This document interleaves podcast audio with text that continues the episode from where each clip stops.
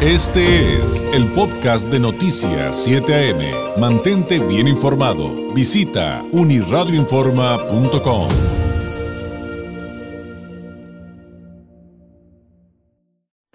En Noticias 7 AM presenta el comentario nacional con el periodista y analista Carlos Álvarez.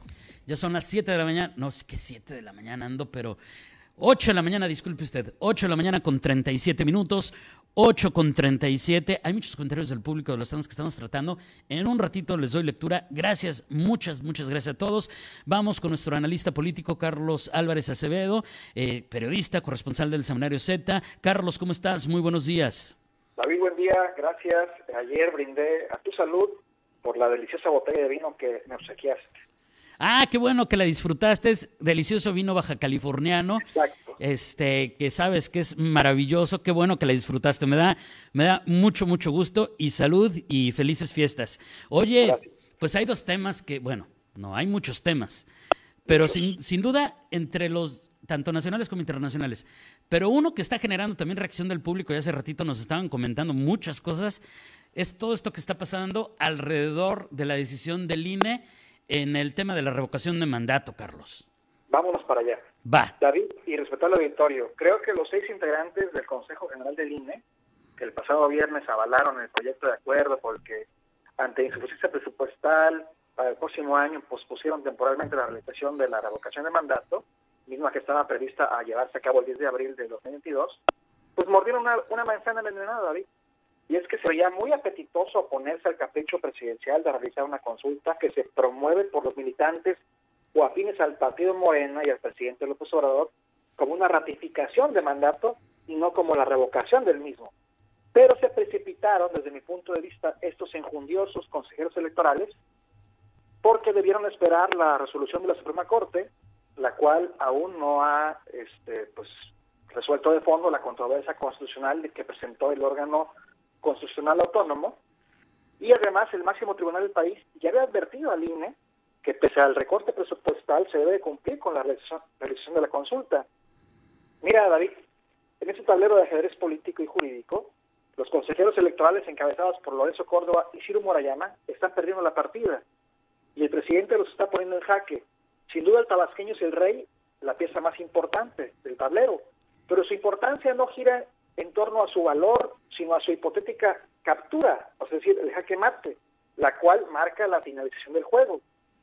Pero también está la reina, David, la cual se considera como la pieza más poderosa del tablero. Ese se puede mover en cualquier número de casillas, en línea recta, se puede mover como quiera. Aquí entra Claudia Sheinbaum, que por cierto, hoy otra encuesta, la del Universal, la pone y por amplio margen al frente de las preferencias electorales rumbo al 2024.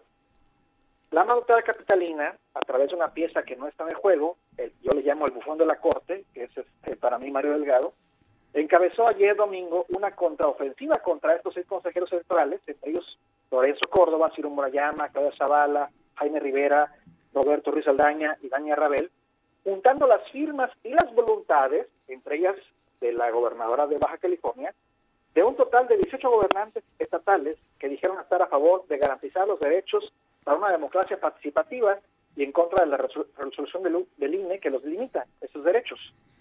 Esto sumado a lo dicho por Sergio Gutiérrez Luna, que es presidente de la mesa directiva de la Cámara de Diputados del Congreso de la Unión, quien anunció el pasado viernes que presentará un recurso de queja ante la Suprema Corte de Justicia contra el INE. También agregó el mismo personaje que presentará una denuncia ante la Fiscalía General de la República, la PGR, y la Contraloría del INE por las probables, por probables responsabilidades de administrativas y penales por la posible comisión de delitos de abuso de autoridad y coalición de servidores públicos. El presidente de la mesa directiva de San Lázaro, afiliado a Morena, por supuesto, es el alfil de este ajedrez, con un valor aproximado de tres peones. Es decir, una pieza de menor importancia que se puede sacrificar si la ciudadanía se opone a la propuesta de llevar a juicio político a los seis consejeros en cuestión, con la intención de que un juez los vincule a proceso por los supuestos, supuestos delitos cometidos, lo que en teoría, David, no va a suceder, ya que el partido de López Obrador no cuenta con la mayoría calificada en la Cámara de Diputados federal. Ya veremos quién pone a jaque a quién. Lo cierto es que AMLO y su movimiento va ganando de momento la partida. Y cambiando rápido de tema, estimado David, este, quiero hacer una breve reflexión respecto al triunfo del candidato de izquierda, Gabriel Boric Pont, abogado, diputado y líder estudiantil de 35 años de edad, quien ayer domingo ganó las elecciones presidenciales en Chile, venciendo a un candidato ultraderechista. Esto, número uno, representa aire fresco para el espectro de la izquierda latinoamericana, que se ve desdibujado con escándalos de corrupción en los que incurrieron líderes como Kirchner en Argentina, Correa en Ecuador, Evo Morales en Bolivia, Hugo Chávez y Nicolás Maduro en Venezuela, los Castro y la continuidad del régimen en, en Cuba, así como la más emblemática de todas, eh, el, perdón, el ejemplo más emblemático de todos, Lula da Silva en Brasil. Mira, con, con inicios de corrupción en México, también a la mitad del mandato de López Obrador, pues Boric podría convertirse en un nuevo ejemplo para la izquierda latinoamericana de cómo podría gobernar un país que aunque pequeño es pujante y tiene mucho futuro. También dota de esperanza a los jóvenes, ya que a su corta edad el candidato izquierdista será el presidente más joven en la historia de Chile, que ha tenido mandatarios muy longevos y de ultraderecha, casi fascistas, que, coqueteaban con el nazismo, David, y con las causas más retrógradas del conservadurismo. Por último, la victoria de Boric en Chile nos da un mensaje de que nadie es invencible, David. Cast, el candidato de la ultraderecha, obtuvo la ventaja en la primera vuelta de la elección y sorpresivamente recibió un revés del electorado de la segunda. Por ello les pido a los radioescuchas no se dejen llevar por el canto de las sirenas de las encuestas, ni de las fake news, ni de los rumores y de los trascendidos. Aquí nada está escrito todavía y nadie está muerto políticamente hasta que de verdad se muera y lo entierren varios metros bajo tierra, David. Feliz Navidad a todos. Carlos, muchísimas gracias, que tengas excelentes fiestas y nos escuchamos muy pronto. Un abrazo. Un abrazo, David.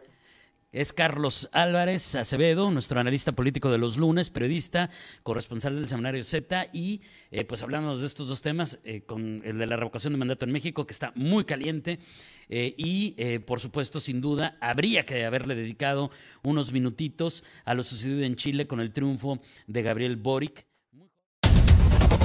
Este fue el podcast de Noticias 7am. Mantente bien informado. Visita unirradioinforma.com.